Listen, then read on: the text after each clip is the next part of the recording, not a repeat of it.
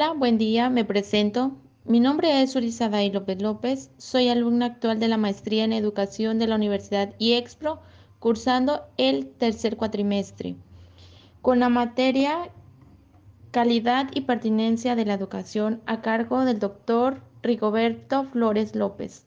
El día de hoy estamos realizando un podcast acerca de la gestión escolar como el escenario para impulsar la calidad educativa frente a un contexto competitivo.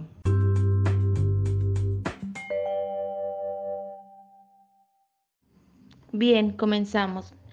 Soy maestra del nivel preescolar y aun cuando es el nivel más básico que hay, existe la calidad educativa y la competitividad. No como, como un recurso que, queramos ser mejores que otros, sino como un contexto que demanda la calidad en las próximas generaciones. ¿Qué quiere decir con esto? Que estamos buscando la mejora en la educación de acuerdo a lo que los niños necesitan a futuro. Como sabemos, las generaciones año con año van cambiando, los estudiantes por lo siguiente. Entonces, por ello es importante prepararlos para que puedan enfrentar los retos que presentan en la sociedad. Para ello empezamos con lo básico, conocer la importancia de su contexto, cómo nos desarrollamos, convivir, aprender a convivir y los cuatro pilares de la educación que se comentaba en la lectura anterior.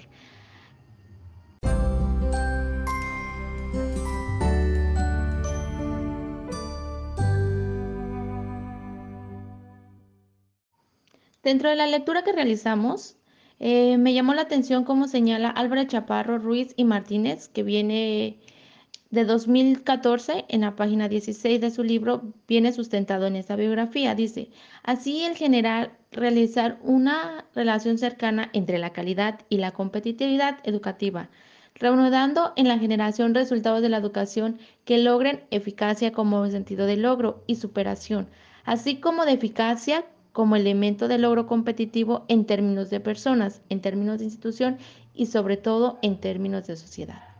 Eh, esto viene a fundamentar lo que dije anteriormente, que no solo se, se basa en poder leer, en poder aprender a resolver dichos problemas, sino a que el alumno pueda ser autónomo, pueda desarrollarse por sí solo en donde quiera que él se encuentre es importante que podamos facilitarle cualquier medio que tengamos a la mano.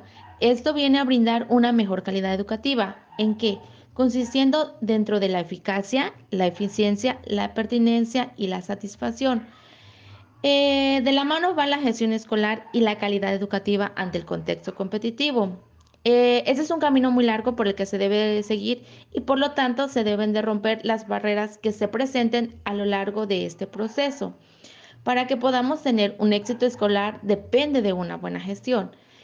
Entonces, la gestión implica una mirada sistemática y global, como lo menciona Alvareño en el 2000, en el 2000 donde hace referencia a la interacción de diversos aspectos o elementos internos que vienen a ser el personal que trabaja dentro de la organización de la institución, docentes, directivos, administrativos e incluso de mantenimiento. Y, por su lado los padres o tutores de familia, teniendo como, como centro a los alumnos, que todo lo que realicemos va a ser en beneficio o, en su caso, afectación a los alumnos. La calidad de la educación implica mucho, no solo un mejoramiento constante, sino un máximo logro académico de los educandos.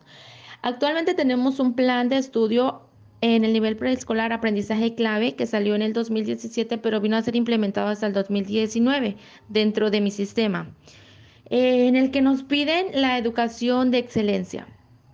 Muchos docentes nos aferramos a la idea de que muchos me incluyo, pero no estoy de acuerdo con eso, sino por el sistema en el que se maneja, que no podemos hacer una educación de calidad.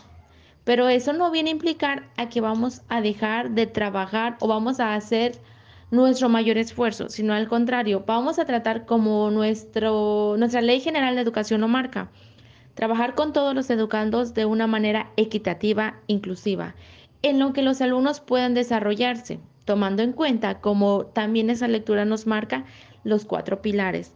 Entonces, este documentos, estos documentos vienen a hacer una específica planeación a lo que la escuela debe estar apegada en cuanto a los contenidos que contienen nuestros planes y programas de estudio. Es así como concluyo que la calidad y la competitividad son dos conceptos que tenemos que tener muy en cuenta, pero bien definidos. No ser competitivos en el aspecto de querer ganar en el instante.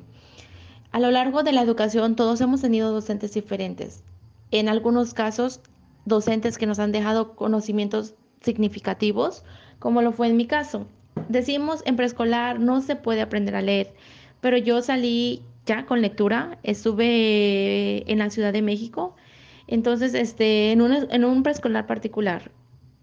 Quizás para muchos no es bueno o para otros se dice que es el dinero el que lo mueve, pero realmente considero que es la dedicación de todo docente, de todo padre de familia y de todo alumno.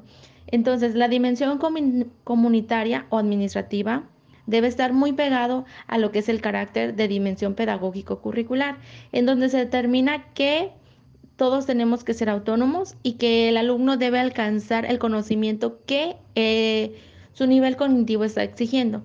No estancarnos, no quedarnos en lo que, que la edad o las personas dicen, sino en lo que nuestro programa nos pide y el nivel que el alumno, las habilidades que los alumnos van desarrollando y su conocimiento va exigiendo constantemente. Entonces, para ellos la pedagogía, para darnos cuenta hasta qué escala, hasta qué condiciones son necesarias para que la calidad de educación realmente sea incluida, sea inculcada en los alumnos, de una manera contextual, pertinente e integral para que puedan tener la capacidad de desarrollar cualquier situación o eh, conocimiento que se adquiera en donde ellos se encuentren. Y por mi parte, eso sería todo. Gracias. Que tenga un excelente día.